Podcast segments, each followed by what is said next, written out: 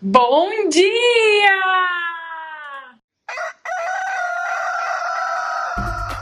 Manhã Astrológica com Luísa Nucada, Juliana Bratfish, Felipe Ferro, Mariana Rippel, Nayara Tomaino e Bruna Paludo.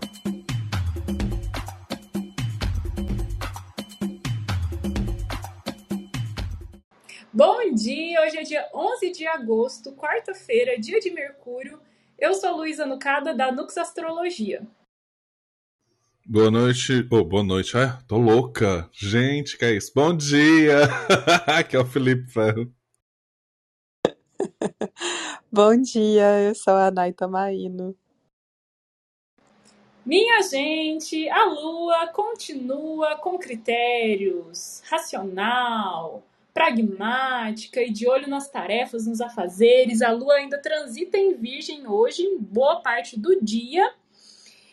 E vamos, vamos começar pela, pe- por mais cedo, pela madrugada, né? A Lua em Virgem de madrugada fez uma, um encontro aí, uma confrontação, melhor dizendo, né? Se opôs a Netuno em peixes ali por volta de 4 da manhã, 4 e 14, 4 e 15, né? Então isso já aconteceu quando a gente estava dormindo.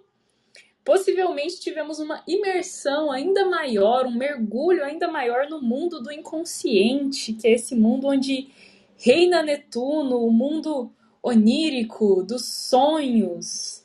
Eu quero saber o que a Nai acha desse, desse, dessa oposição que, que aconteceu, porque ela teve uma experiência aí com. Como é que é, amiga? Programação, não sei o que das quantas? Como que foi sua noite de hoje? Então, é, eu tenho feito a programação neurolinguística, que é, na verdade, assim, um conjunto de técnicas, né? Dá para usar a programação neurolinguística. No Brasil, a programação neurolinguística ficou famosa, gente, com uma moça. Ai, ai, ela chama hum, Maíra Cardi. E ela trabalha com um programa de emagrecimento. É assim, é eu tô rindo porque é quase trágico, assim, porque ela usa é, a, a programação, né, como se fosse assim, você colocar o, o mindset correto, a gente usando os termos em inglês, né? Mas assim, você usar mesmo é, a- as palavras certas, né? E realmente mudar a sua mente para um propósito, né? Então, acho que ela tem várias formações aí de coach de várias coisas, mas a gente pode, inclusive, associar à hipnoterapia. Então, por exemplo, se você é uma pessoa que quer é, parar de fumar, então você não fala assim, eu sou um fumante, né? Você fala uma fumante. Você fala, eu estou parando, né? Então vai trocando as palavras do nosso dia a dia, mudando tudo na nossa mente, assim, para que esses hábitos fiquem mais tranquilos. Então, o que eu tô fazendo à noite é uma espécie de hipnoterapia, que é a hipnose. Então, essa noite eu fiz. Foi tudo tranquilo, deu tudo certo. É, inclusive, eu dormi mais cedo do que o normal, porque eu fui fazer uma meditação. Não sei se o, o que que teve, o que que me ajudou aí, sabe? Porque quando a gente fala de uma oposição, né? Mas uma coisa curiosa, gente, eu sonhei que tava na praia e tava acontecendo muito. Aí, assim, tava tudo bem, depois aconteceu umas, umas loucuras, assim, na praia, sabe? Achei isso bem. É, Netuno, a praia começou a invadir a cidade e, e parece que isso era uma coisa normal. Então a gente tava assim na calçada e era tudo praia, assim, sabe? Mas, gente, a nossa gravação deu um errinho, etc, né? Assim, a gente demorou alguns segundinhos para começar, mas o bom dia da Lu foi puramente o aspecto com Vênus. Tivemos duas amostras grátis aqui. Gente, eu tô pensando, né, que esses contatos com Netuno devem ajudar muito quando a gente, hum, sei lá, que é, tem essa intenção de mexer lá no nesse local, nesses locais psíquicos, né, nesses, enfim, fazer algo que não é do estritamente do racional ou da realidade prática, né? Porque o Netuno, ele sensibiliza bastante, ele abre, digamos assim, portais, né? Você falou aí da relação com o mar, Netuno é o deus do, dos mares, né? Para a mitologia grega, né? Seria o equivalente a, a Poseidon, né? O Poseidon, que é o deus do, das águas, na verdade, rios, mares, né? Tudo que é que é, que é água é, é reino ali de, de Poseidon, Netuno. E, e ele remete a, a, a esse, essa, esse âmbito completamente volumoso, né, do, do inconsciente, essa coisa sem fim, e que, e que a gente não, não tá ligado nem, sei lá, 10%, né, não sei. Então eu acho que é uma boa mesmo, assim, quando tem um aspecto, mesmo um aspecto desafiador com Netuno, né, é a gente mexer com essas coisas, né? Eu acho que pessoas nos mapas natais, né, pessoas que têm um Netuno angular, assim, um Netuno conjunto ao ascendente, né, ou muito perto de um luminar, em oposição a um luminar, né, são pessoas que vão com mais facilidade ou até têm essa sensibilidade um pouco descontrolada, né? Eu, por exemplo, tenho Netuno no ascendente, eu acho que o Felipe também, né, Felipe? A gente é da geração Netuno em Capricórnio. O meu, ele tá próximo ao ascendente, assim, tá, deixa eu ver, 5, tá 8 graus do, do, do grau do meu ascendente, não é tão próximo, mas eu tenho uma hipersensibilidade, assim, a substâncias, por exemplo, né? Assim, a questão da embriaguez, ela vem muito fácil, né? E, enfim, mediunidade, não sei, gente, vocês acham que eu tô brisando? Acho não. Acho não, porque aqui é mesmo jeito. Mesmo jeito. Eu ficava até frescando antes, dizendo que eu não precisava fumar maconha para ficar muito louca, né? Tinha que estar uma comunidade no Orkut que era assim. E aí, com o tempo, quando eu fui descobrindo as substâncias, eu fui percebendo que eu tinha dificuldade mesmo, assim, batia muita bad trip e tal. Essa questão da mediunidade também sempre foi muito forte. A gente já tem lua em peixes, né, amiga? Então faz um sexto aí com essa lua nossa. E eu tenho o Sol em Câncer, então ele sai aspectando meu mapa todo, esse Netuno.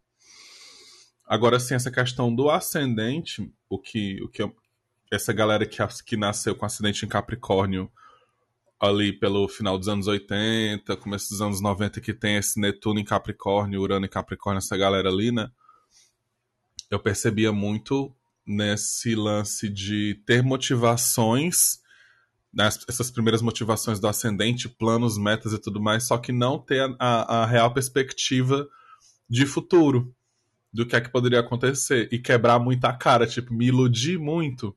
Além dessa coisa do, do contato com a espiritualidade e tudo mais, toda essa coisa meio que de, o mundo dos sonhos sempre foi muito atrativo e se desprender da realidade sempre foi muito fácil é, eu também tinha essa, esse lado como.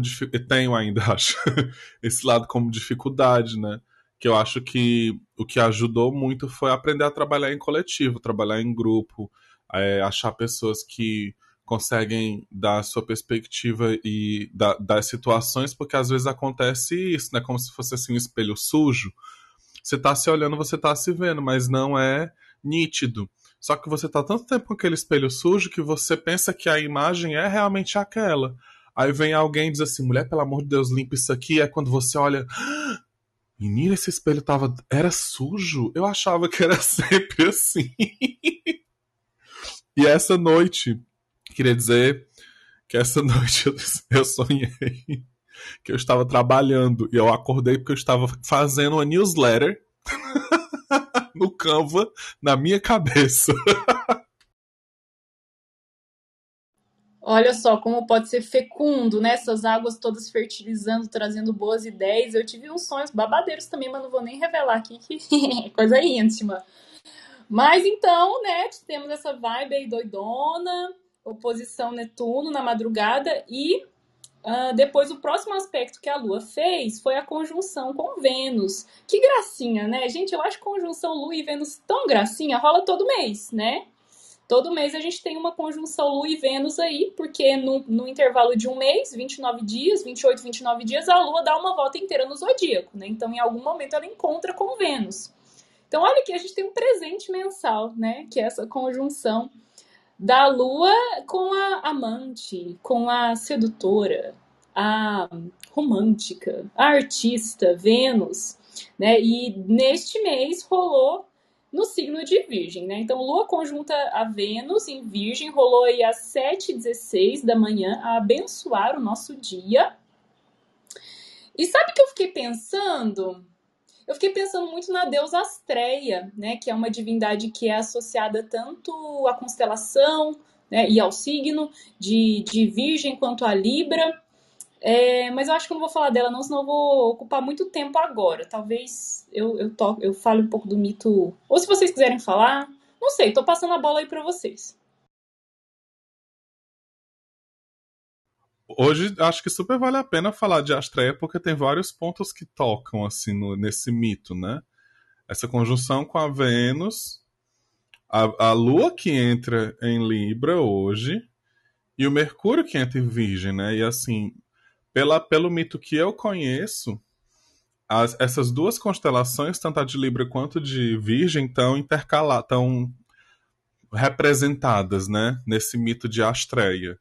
Porque no, no finalzinho da história, que elas né, vão fazer da spoiler e começar pelo final.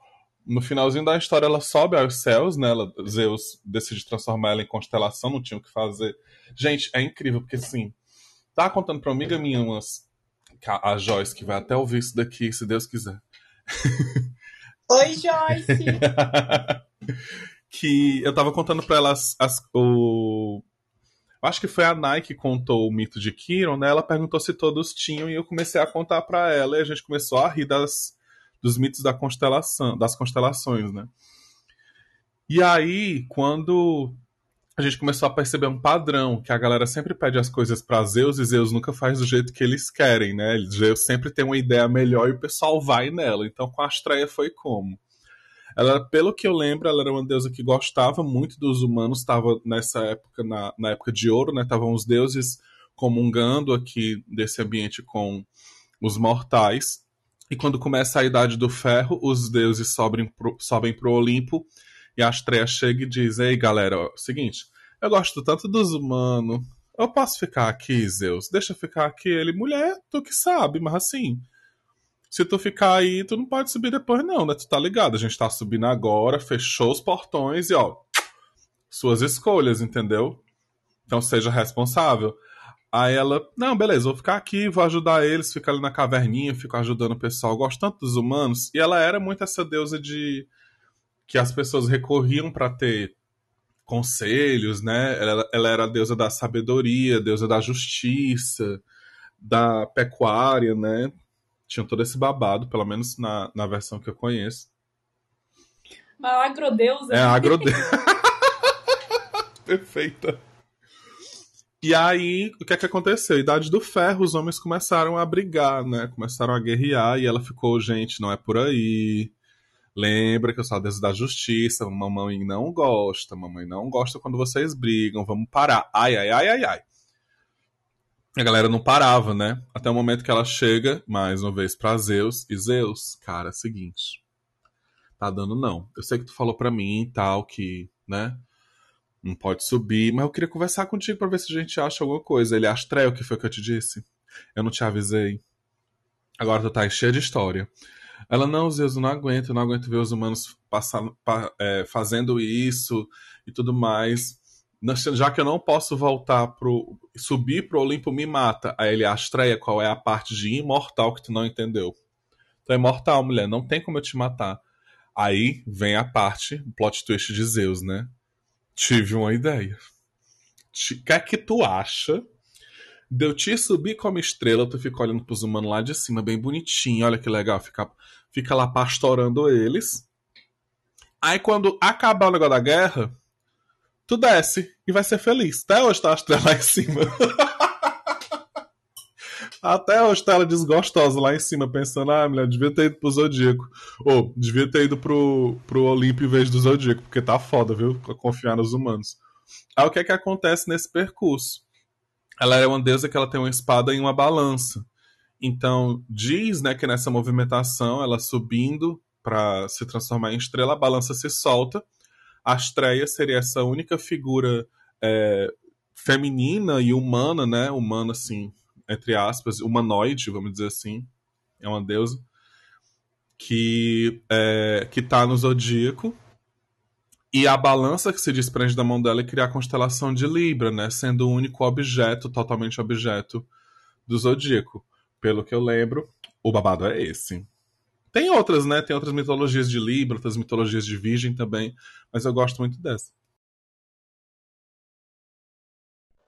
Amigo, eu amei tanto, eu tô até sem palavras com a sua narração, com a sua fabulação. Ah, gente, eu tô assim encantada. Parabéns, amigo. Gente, votação para Felipe Ferro fazer ou IGTV ou um Reels contando os mitos. Amigo, o berro que eu dei, você deve ter escutado aí da sua cidade, na hora que Zeus falou, mulher, você que sabe. A Joyce quer porque quer que eu faça o YouTube e eu saia contando as, os mitos e ela seja tipo o meu. Como era? O, o Caio e a Jute, né? Ela quer ser o meu cara. Meu Deus! Por favor, faça isso, amigo. Eu já tô inscrita, já tô com a roupa de assistir o vídeo já.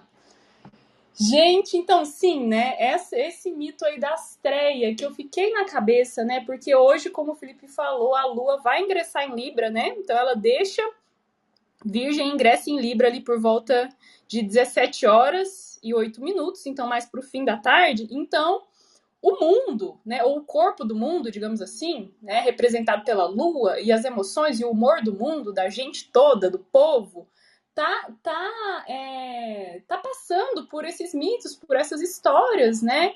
Que eu fiquei pensando pelo viés da de que um, afeto, né, que é um tema da Vênus, não pressupõe aceitar qualquer coisa, né? Que mesmo te, havendo afeto, amor, sentimento, emoção, a gente pode decidir se separar né? Porque Astreia é essa deusa que vai embora, né? Que ela, que ela decide abandonar o, os homens, né? E eu fiquei pensando nessa coisa do critério, da condição, da seletividade de virgem sendo uma benção, né? Que, que a gente tem aí para utilizar para decidir quando ir embora, quando se afastar de uma situação que não está mais agradável, não está mais justa, né? A Astrea que seria a deusa da justiça, é, isso fazendo parte do, do, do arcabouço, do, do, do balaio ali de, de, de, temas venusianos, né? Quando Vênus veste a roupa da Virgem,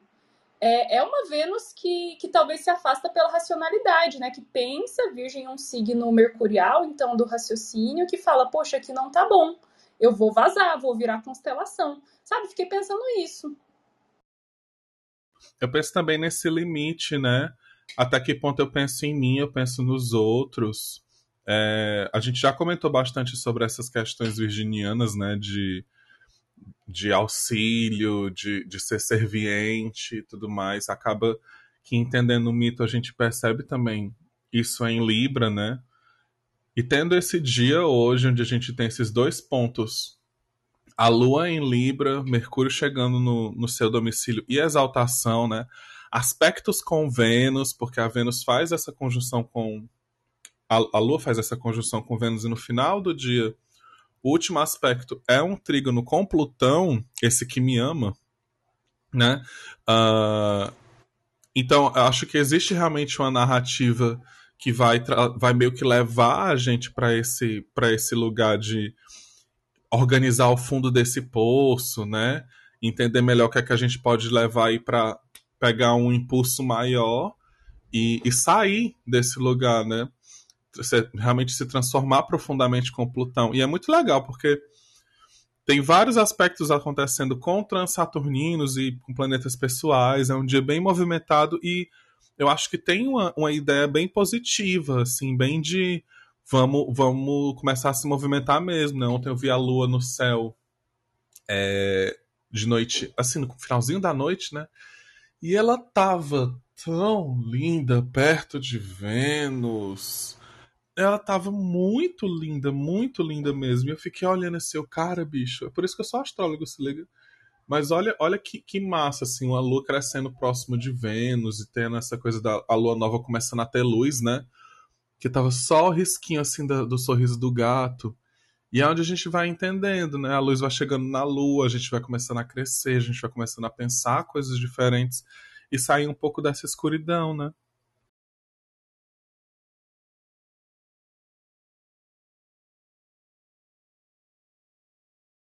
Poxa, amigo, que coisa mais bonita. É, e acho que existe uma potência muito forte, né, para a gente conseguir se conectar aos nossos desejos, né, para a gente conseguir entender eles. É como se a nossa saúde emocional tivesse ali favorecida, né. Mas quando eu penso numa lua e Vênus em Virgem, eu penso também a gente conseguindo acessar as nossas ferramentas de organização, de fazer com que a gente tenha assim uma, uma maior vontade mesmo, né, para a gente conseguir manifestar mesmo esses desejos. Então, acho que pode ser um dia muito produtivo, assim, que nem Fê sonhou, né, que estava ali fazendo uma newsletter e tal de você falar assim, ó, que eu desejo as três maiores coisas que eu desejo na minha vida nesse momento. E como eu preciso me organizar para fazer isso. Vocês ouviram, né? Três, gente. Três porque virgem é simples, é minimalista. Não adianta fazer uma lista de 15 coisas que provavelmente você não vai conseguir cumprir, né? Então tá a dica aí, né? E, bom, é, ela lua ingressa em Libra às 17 e 08 e passa a ser disposta por Vênus em Virgem. Né? Então, como tem Vênus em Virgem na parada, né? Porque a lua encontra com, encontrou com a Vênus, a lua ainda em Virgem, né? Agora de manhã. E a lua passando para Libra, Libra é um signo regido por Vênus, então essa, a lua passa a ser disposta por Vênus em Virgem. Então a gente fica assim, hoje o dia tá Libra Virgem, Libra Virgem, Libra Virgem. E aí Mercúrio, comecinho da noite ali por volta de 19 horas, Mercúrio deixa Leão, de, é, escapa de vez desse, dessa debilidade da combustão, né? E, ou dos raios do Sol, enfim. Ele, ele sai de perto do, do, do Sol em Leão, né? O, a, a proximidade com o Sol pode ser aflitiva, ela é aflitiva, né? Porque o Sol eclipsa os planetas, ele invisibiliza os planetas ou queima né, os atributos do, dos planetas e Mercúrio ele melhora muito de condição hoje, né? Porque além de escapar da aflição, da proximidade com o Sol, ele ingressa no signo onde ele tem domicílio e tem exaltação. Né? Então, Virgem tanto oferece casa, né, lar, domicílio para Mercúrio, quanto o exalta. Né? Então, Mercúrio fica tipo super, super, super power então, talvez a gente possa perceber, não sei, o que, que, vocês acham? Uma mente mais clara, uma maior capacidade de, de, discernimento, de tomar decisões pautadas aí na lógica, assim, essa parte intelectual e racional ficando mais favorecida? Ou é aquele lado do Mercúrio em Virgem que é tão bom, tão bom, tão bom que até pifa, tensa até que sai fumaça do, do, do Tico e do Teco? Eu acho que é os dois, né? Eu acho que a gente tem uma ótima oportunidade para trazer mais precisão para nossa capacidade mental, mais planejamento também, né? Se eu acho que a comunicação é algo muito importante para todas as pessoas, para quem está nas mídias sociais e precisa vender o seu peixe, é, para para a gente conseguir acessar o outro, né? Para a gente conseguir construir uma ponte. É a gente tentar prezar mesmo por uma comunicação mais enxuta possível, mais coerente e coesa possível, né? Se a gente fala de uma maneira organizada. Só que eu acho que essa questão que você colocou, muito, muito forte da gente se perder nos detalhes, né? Então, a comunicação virginiana ela fica tão ali indo de tópicos em tópicos que depois de meia hora escutando a pessoa você fica assim, gente, tá, e o que e qual o que você quer, né? Eu também vou nessa vibe dos dois, só que agora nesse primeiro momento eu fico pensando na técnica, né? Aquela coisa bem chata do Felipe. De, do primeiro aspecto que a Lua vai fazer com esse Mercúrio, que vai ser só lá dia 14. Então talvez esses, esses primeiros dias sejam de adaptação. A gente está saindo do Mercúrio em Leão, né? Que a gente passou uns bons bocados aí com essas é, combustões aí no final e tudo mais. Então fico pensando naquele momento de dar os últimos pingos nos is, sabe? Esse, esse Mercúrio começar chegando, trazendo pra gente essa, essa capacidade de observação primeiro, entender o que é que a gente precisa trazer aí de, de finalização, o que é que a gente não estava enxergando, o que é que estava né, invisibilizado por esses raios do sol.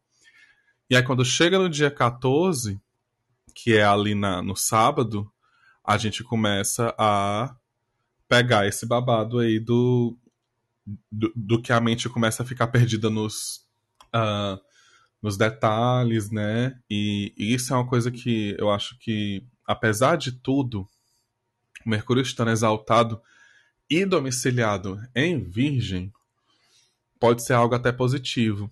Que eu fico pensando na produção de um disco, né? Que coisas que eu faço que você faz o material bruto, você traz tudo aquilo dali, grava as suas demos, grava todos os materiais, e aí você tem que olhar com critério para saber o que é que você vai deixar e o que é que você vai cortar, o que é que funciona, o que é que não funciona. E esse momento de aperfeiçoamento é super interessante. O que a gente precisa trabalhar é o, o exagero em busca de um perfeccionismo que não existe, né? Mas eu tô esperando coisas bem legais nessa temporada de Mercúrio em Virgem, não vou mentir. Tô bem otimista. Ah, eu também, viu? Porque Mercúrio é regente do, do meu meio do céu, eu tenho meio do céu em Virgem, então tô adorando o dispositor do meu Sol. Então eu adoro quando ele fica bem digno, bem bonitão no, no céu. E, gente, venham conversar conosco. Hoje é quarta-feira, hoje é dia de Mercúrio, então é dia de diálogo, é dia de troca, de fazer sua pergunta, de vir aqui, né, fazer um comentário. Então, quem quiser, só levantar a mãozinha e vir conversar conosco.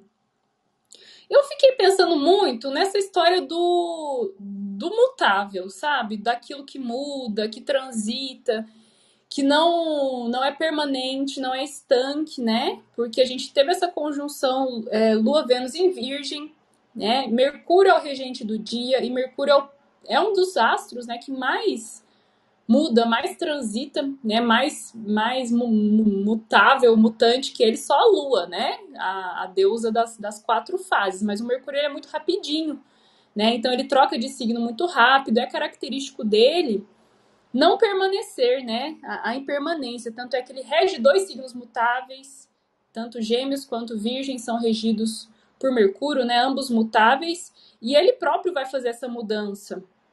Né? Enquanto a Lua também faz uma mudança, então fiquei pensando muito nessa nessa questão da mutabilidade mesmo, né? E, e de da gente se permitir mudar. A, a Nai falou de ferramentas é, do nosso trabalho, né? E eu acho que a gente pode é, se permitir repensar, né? Ah, esse meu método de trabalho aqui não tá dando certo. Então, que tal mudar, né? Ou tá dando certo, mas tá me dando muito trabalho, não tá sendo tão tão rentável, tão produtivo ou tão lucrativo, então eu vou mudar, né? Eu penso muito sobre isso porque foi recente minha transição de carreira, né? E não sei para vocês, se vocês passaram pelos meus processos, mas eu queria fazer, é, tomar as escolhas mais acertadas possíveis no início. E eu queria, assim, já deixar tudo certo e ter lá, assim, as minhas formas de trabalho, né, os meus métodos de consulta, as formas de pagamento e estabelecer isso, né, é, tinha uma pressão, assim, um estresse para que eu, eu fizesse essas escolhas e que fossem escolhas acertadas, né? Só que aí, com o passar do tempo, eu fui vendo que a gente só acerta errando, né? Que, tenha, que tem que ter um tempo para experimentação, né? Pro, como é que chama aquilo? É, é, enfim, acerto e erro, né? Assim, você vai vendo que na prática não dá certo e vai se adaptando, vai fazendo pequenas mudanças, né? Então, na minha, na minha trajetória, eu já mudei tantas vezes e fui fazendo ajustes, né? E, e teve coisas assim né? Já teve vezes de, de um método de trabalho, é, por exemplo, né? Quando eu comecei, eu oferecia lá um relatório por escrito.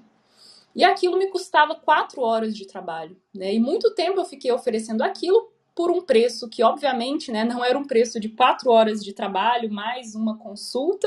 Então, né, eu acabava assim. É, é, não tinha como eu cobrar um preço por, sei lá, seis horas de trabalho, porque ninguém ia, ia pagar e eu não ia achar justo, né? E até eu, eu, eu pensar que, poxa, não, isso não tá legal, é, e ter o desapego, né, ter a coragem de mudar, enfim, fiquei pensando muito nessa transitoriedade, né, se, os, se até os astros, os deuses mudam, se até a Astreia mudou de, de morada, né, por que, que a gente não pode mudar? Às vezes a gente fica pegado numa coisa ali, né, e sofrendo com aquilo, e, e com a mutabilidade eu acho que a gente aprende a, a ter esse desprendimento e a mudar para ficar mais leve, mudar para melhorar, né, não sei se vocês é, é, enfim, entendem isso que eu tô falando.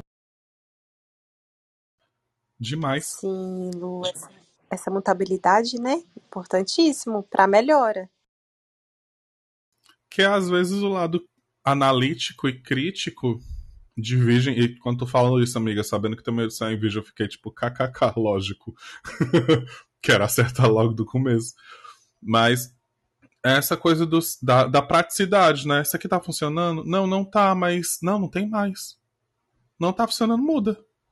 Vamos pensar em outra coisa, vamos, vamos fazer aqui um, uma tempestade mental para a gente ver se consegue ir para um outro, outro lugar, fazer testes e tudo mais.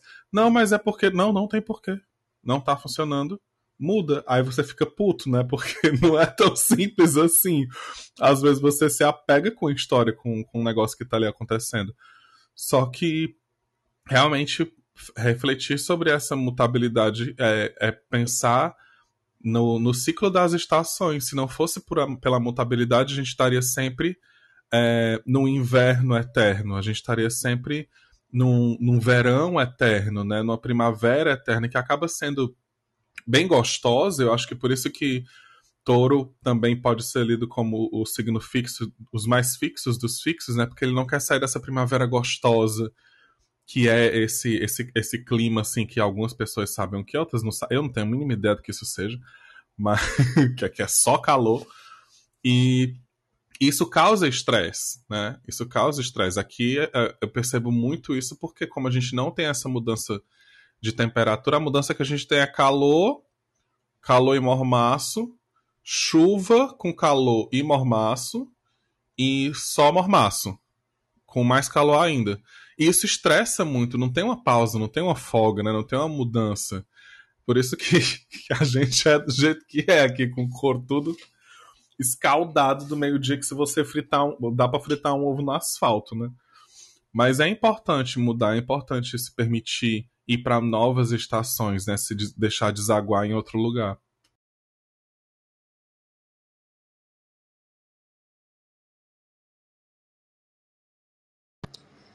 Gente, que mais, hein? Ô, ô, Felipe, você falou do trígono com Plutão, que ele rolou já, né? Rolou 8h20 da manhã. Foi isso, né, gente? Não, amigo. Isso. Não. Não?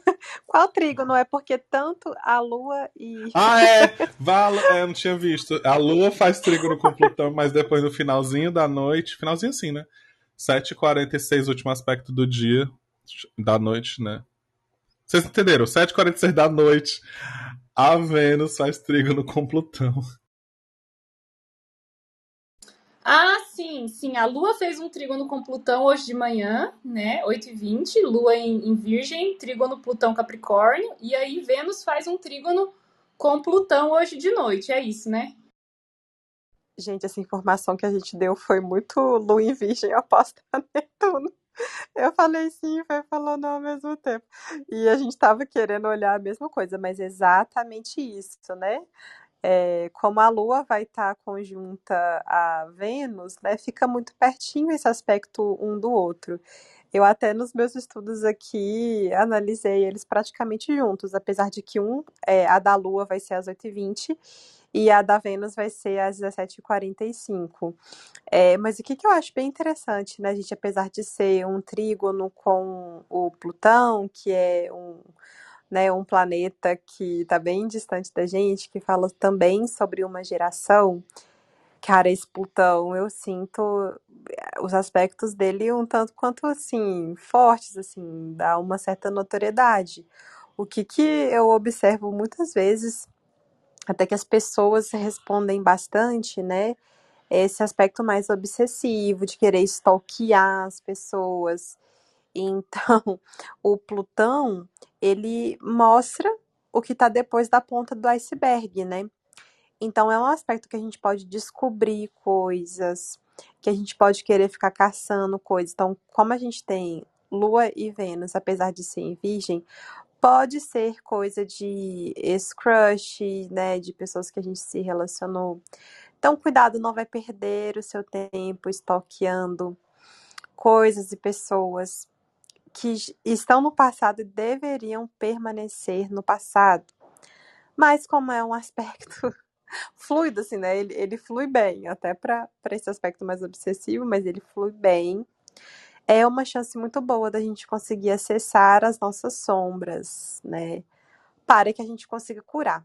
Se a gente não acessa, a gente não cura, né?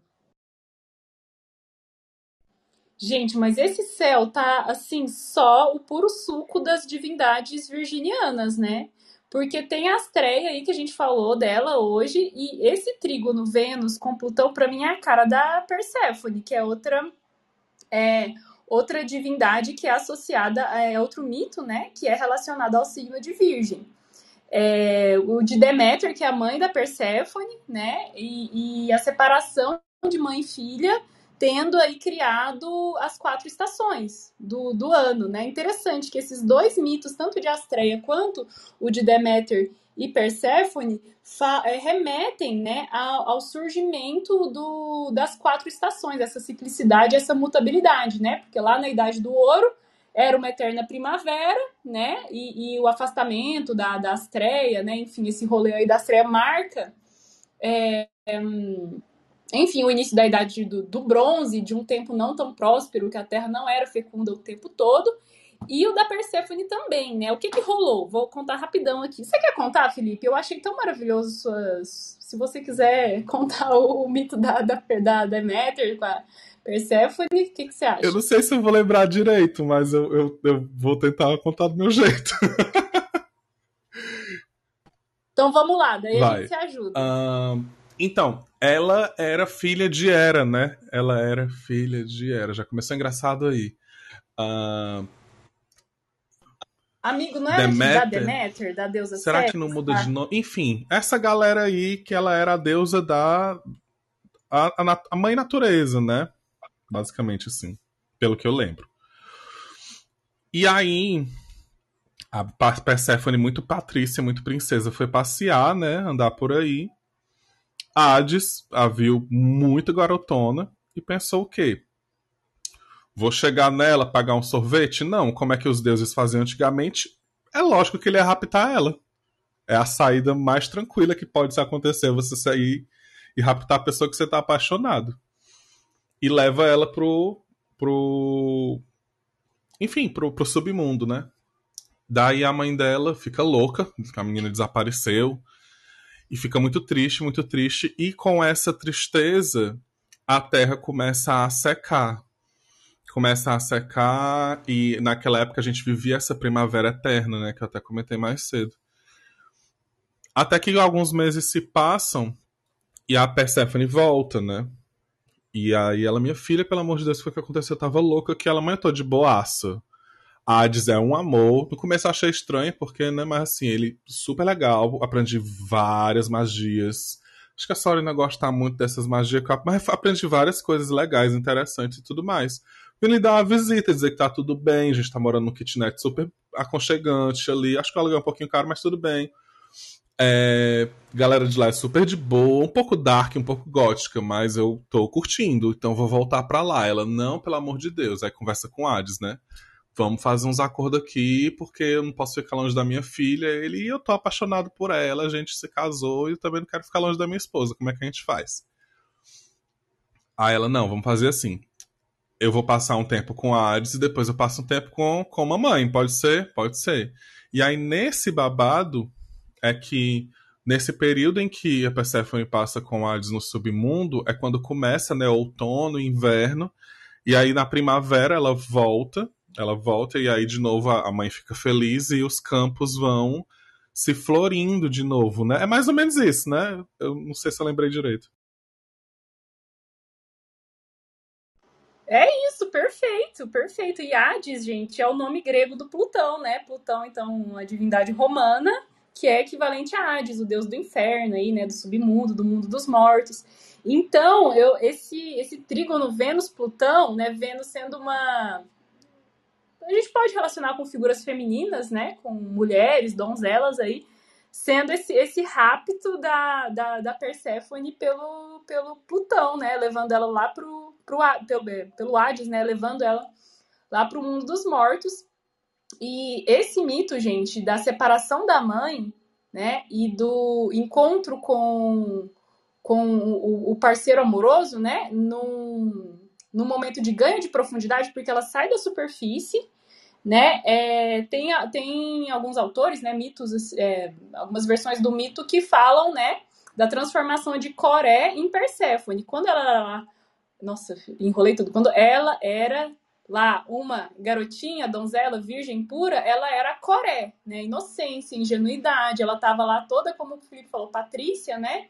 E, e incauta, é, colhendo flores quando aparece o Plutão e, e, rapta, sequestra e leva ela lá para o fundo, né, para o submundo. E daí, nessa jornada é, de, de, de, de, visitar o, o, abismo, né, ela ganha profundidade, ela vai lá para o mundo dos mortos e aprende as magias, né, aprende os saberes do mundo dos mortos, conhece a profundidade, conhece, né, esses saberes do além-vida e ela se torna Perséfone, né? E ela se torna a deusa do mundo dos mortos, a rainha do inferno.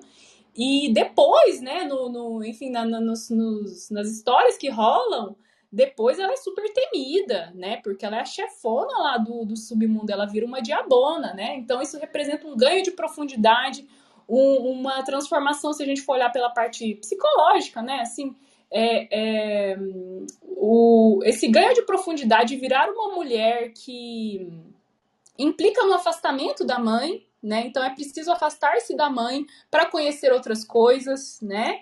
É, de uma maneira mais, mais psicológica. Mas daí é isso, né? O acordo que eles fizeram, que ela ficaria seis meses no mundo dos vivos, já junto com a mãe dela, e a mãe fica alegre, e a, a natureza floresce, as colheitas se tornam férteis e quando ela vai lá para o mundo dos mortos, a natureza morre, né? Isso dando, dando origem a, a essa ciclicidade, né? A, as quatro estações. Então, nossa, gente, que dia bom para contar história, né? Que dia todo todo mitológico, todo mítico.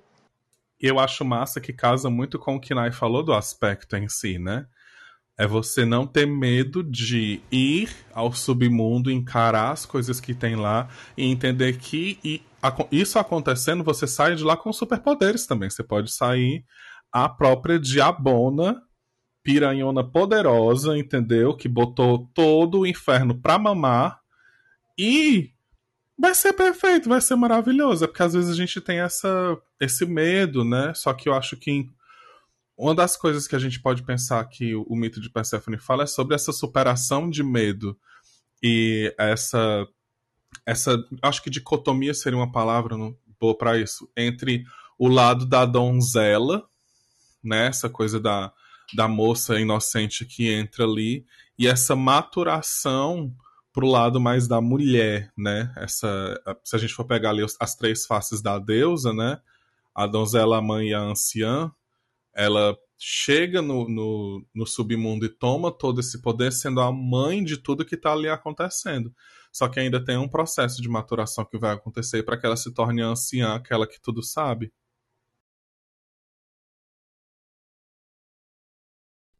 Caramba, né? Como é profundo. Eu acho que várias divindades, as, as deusas que são mais chamadas de as deusas obscuras, né?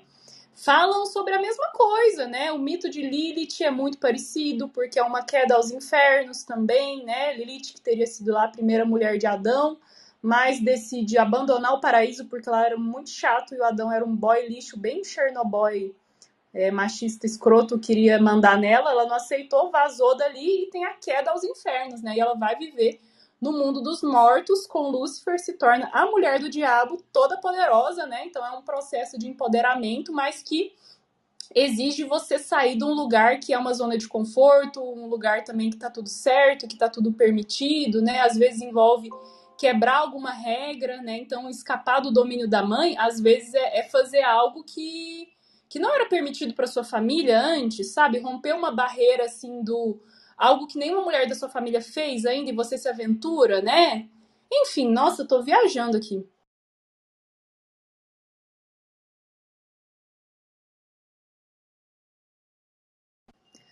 Então, gente, o que, que, vocês acham? Tem, temos mais recados? Querem comentar mais alguma coisa ou a gente já encerra? Ah, acho que pode ser interessante também a gente comentar que aí às 17h07 a Lua vai entrar em Libra já, né, pessoal? E aí a gente tem esse foco para as relações ainda mais forte. Então eu fiquei pensando assim, né?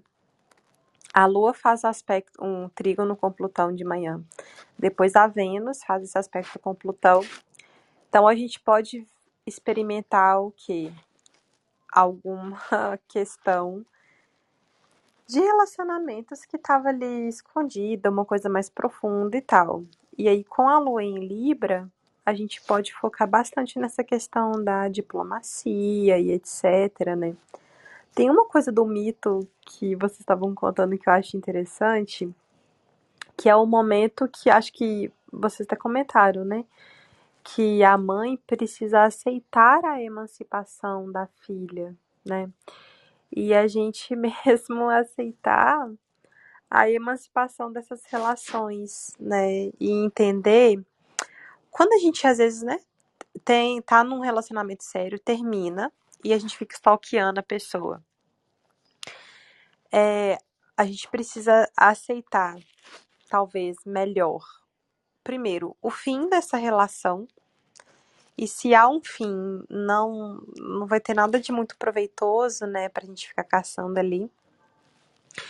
E aceitar que essa pessoa agora é independente, sei lá, quando a gente está stalkeando uma pessoa que a gente se relacionou, mas que já está se relacionando com alguém o quanto a gente está aceitando aí a emancipação dessa pessoa, né? O quanto ela tá livre, porque o Plutão ele gosta de um controlezinho, né? Virgem também às vezes, né, a gente tem uma questão ali meio de controle de querer controlar as variáveis.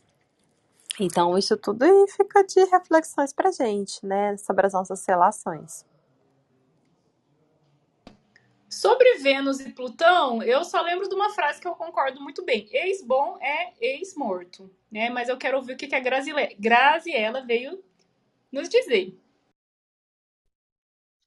Oi, gente, bom dia para vocês.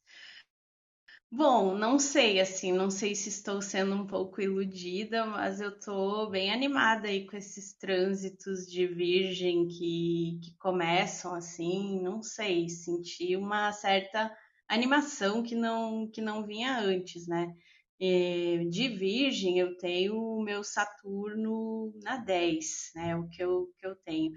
Mas não sei, eu acho que os períodos antes foi, foi tanta pedreira, foi tanta coisa, foi, né? Eu tenho um estélio de escorpião, né? Eu já tinha comentado algum dia aí, e Nossa Senhora, então assim, é, tudo aspectado com esses aquários aí, então não sei, tô, tô animada aí para esses trânsitos de virgem que estão começando aí. Ontem já foi um dia bem produtivo, cansativo, hoje também está sendo, então tô animada. Sabe que eu também tô super animada? Gente, essa lua em virgem me pegou de um jeito que ontem tinha. Tem, tem uma moça que morou, porque assim, eu dividi apartamento anos e anos da minha vida.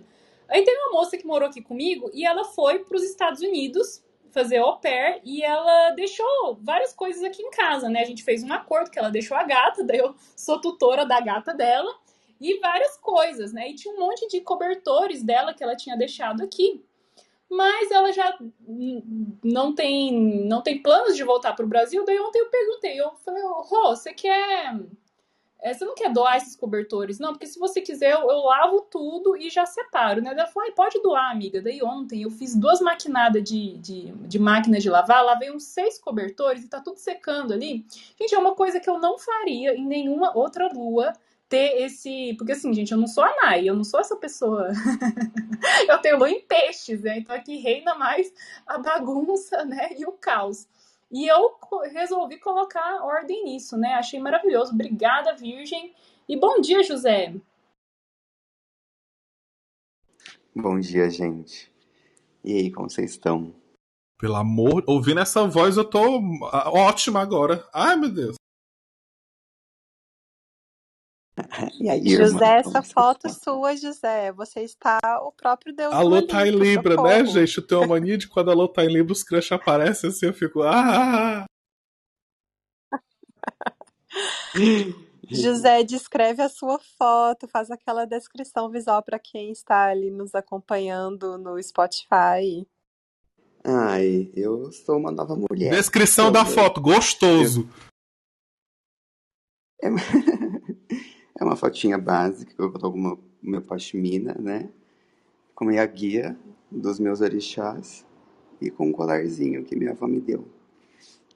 E cortei o cabelo, meu cabelo tá um mullet. Bem leonino, né, gente? E o ombrinho de fora, bem sensual. Tá lindo. É, obrigado. Passei por transformações, né? Eu acho que é o que você estava falando a respeito dos ex, né? Acho que é, é abandonar essa relação e entender também que quando a gente vive uma relação com outra pessoa, a gente acaba vivendo, né? É uma dualidade, você não vive só sua vida, você vai demandar tempo para o outro e às vezes você acaba se perdendo um pouco na sua vontade, na vontade do outro, como que você está se percebendo. Eu passei por um processo que eu perdi um pouco da minha identidade, no, afinal foi meu primeiro relacionamento também, né? Então eu aprendi bastante em dois anos de, de relacionamento. Inclusive que tem a vontade do outro, a vontade de si, né? E uma hora, não importa o que você faça, a pessoa também tem uma vontade de continuar ou não, né? De permanecer ou não, de permanecer enquanto é possível.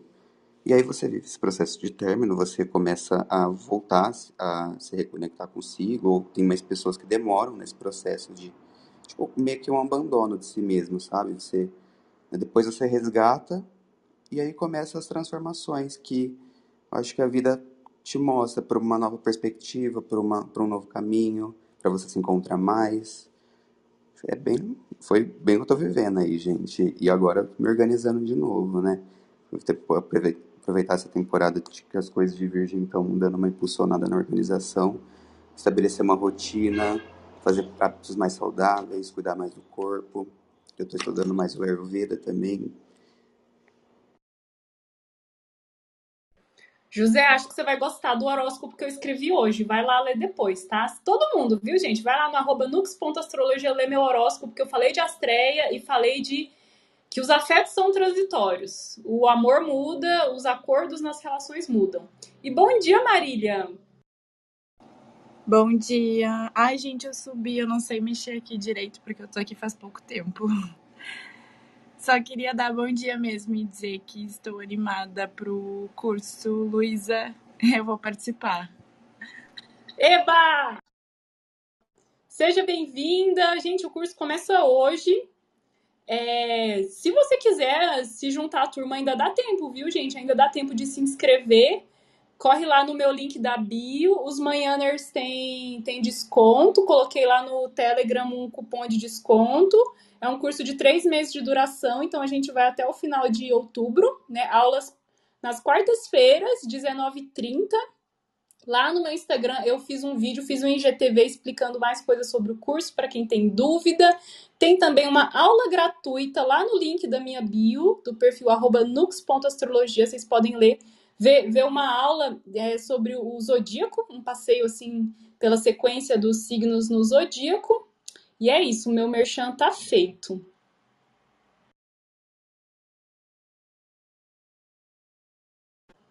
Encerramos então, pessoal? Sim! Ô, Felipe, fala do seu webinário. Ai, meu Deus, eu tô inscrever ainda? péssimo, porque. gente, tem, gente, participem, porque tá flopado. eu tenho que pa- aparecer no Instagram. Eu vou fazer um webinário semana que vem sobre leitura de mapa sem horário de nascimento. Tá? Se você estuda astrologia, se você é curioso de astrologia, se você não sabe nada de astrologia, você pode participar, que vai ser uma aula bem didática, bem de boas, tá? É, é um valor de 50 reais, vai ser mais ou menos umas duas horas de duração, e a gente vai ver o que é que a gente pode fazer quando a gente tem um mapa de uma pessoa ou de uma situação específica, né, de um momento que não tem horário. Isso porque a nossa astrologia, ela é a, a que a gente usa assim, né, para essas leituras de mapa natal, ela é horoscópica, então ela é dependente do horário, né? E aí a a ideia é tentar trazer aí dentro desse dessa perspectiva o que é que a gente pode fazer quando não tem horário, né? O que é que, quais são as técnicas que a gente pode usar, como é que a gente lê esse mapa e dar essa luz aí. Então as inscrições estão abertas até semana que vem, que já vai ser sábado que vem. Lá no meu Instagram tem um link na bio que leva vocês para o site para se inscrever. E é isso. Vamos lá, vamos lá, que a madrinha precisa pagar a internet desse mês.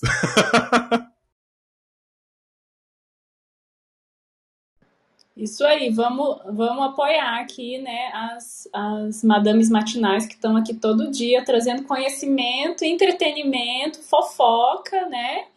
Informação astrológica de qualidade. É isso aí. Então vamos fortalecer. Então tá, gente, até amanhã.